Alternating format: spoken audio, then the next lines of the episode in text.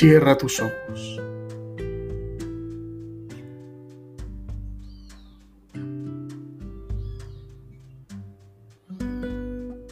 Contempla.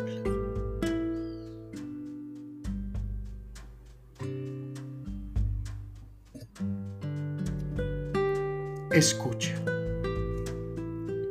Del Evangelio de Mateo. En aquel tiempo Jesús tomó consigo a Pedro, a Santiago y a su hermano Juan y se los llevó aparte a una montaña alta. Se transfiguró delante de ellos y su rostro resplandecía como el sol y sus vestidos se volvieron blancos como la luz. Y se les aparecieron Moisés y Elías conversando con él. Pedro entonces tomó la palabra y dijo a Jesús, Señor, qué bien se está aquí.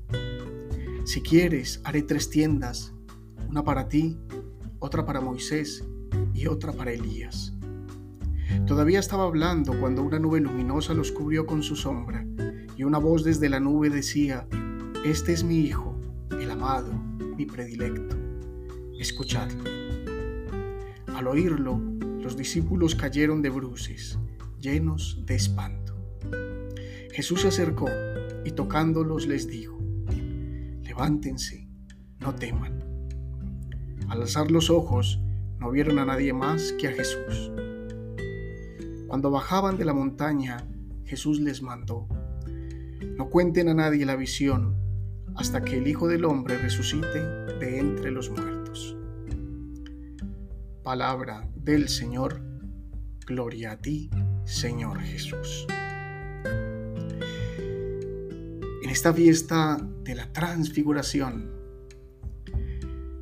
la liturgia nos propone, o más bien nos pone delante, un gran desafío para todos nosotros, amigos, amados, discípulos de Jesús.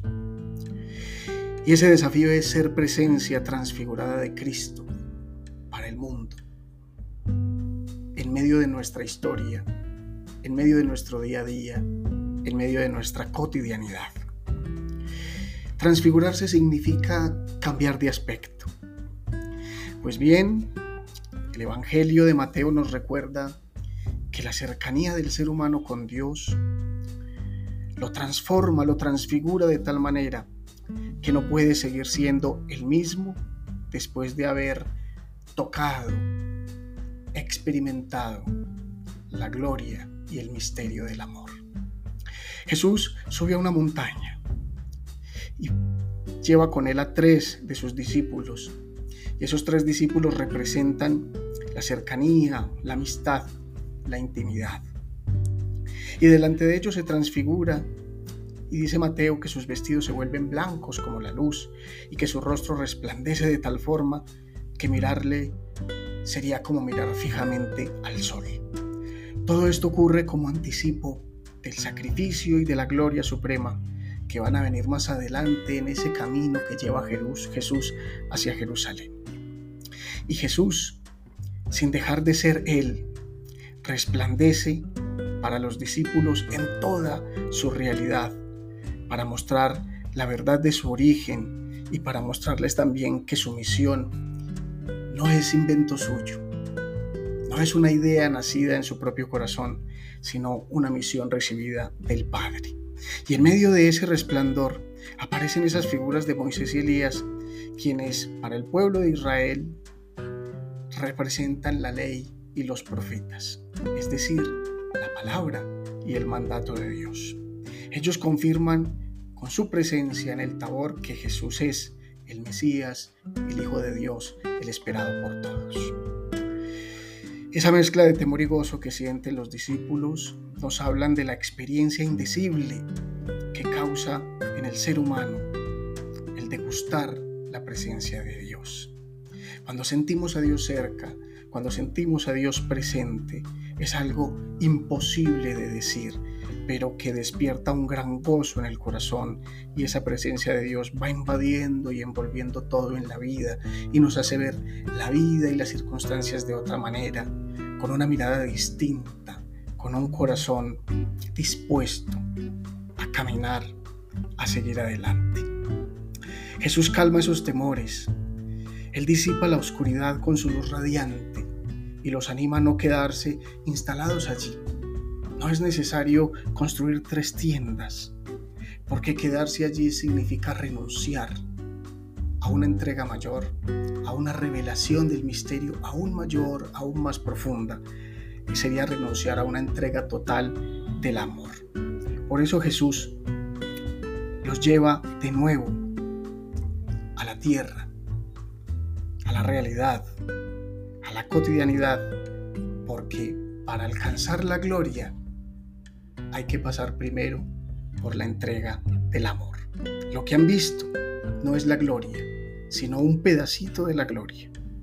Lo que han vivido los debe capacitar para bajar, para continuar el seguimiento del Maestro y dar testimonio con la vida de lo que han visto y de lo que han oído. Subir al tabor en este pasaje del Evangelio significa estar ante el umbral de lo divino.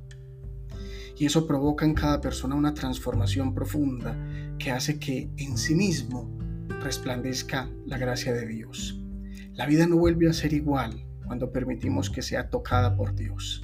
La cotidianidad no vuelve a ser la misma porque en medio de ella es donde cada persona empieza a manifestar la presencia de Dios a través de actos de amor. Seamos desde esta fiesta de la transfiguración para siempre hijos de Dios, hijos de Dios transfigurados por su amor. Que podamos ser bendición y esperanza para la humanidad, que seamos valientes para abandonar la propia seguridad y que seamos capaces de establecernos en el amor de Dios. Y que de esa manera seamos capaces también de ir en pos del Maestro. Y al ir en pos del Maestro seamos capaces de ir en pos de los que necesitan del amor, de los que necesitan de una mano amiga, de los que necesitan de una palabra de consuelo, de los que necesitan ser amados. Y que así, con los pies en la tierra y la mirada puesta en Jesús, lo sigamos por el camino y al igual que Él, nos entreguemos en amor para que también resplandezca en nosotros su gloria. Para terminar, oremos.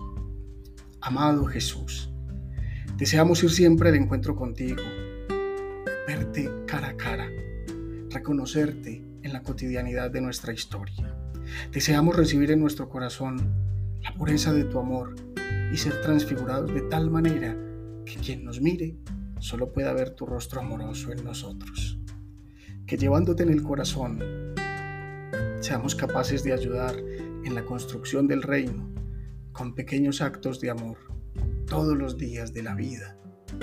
Amén. Feliz semana.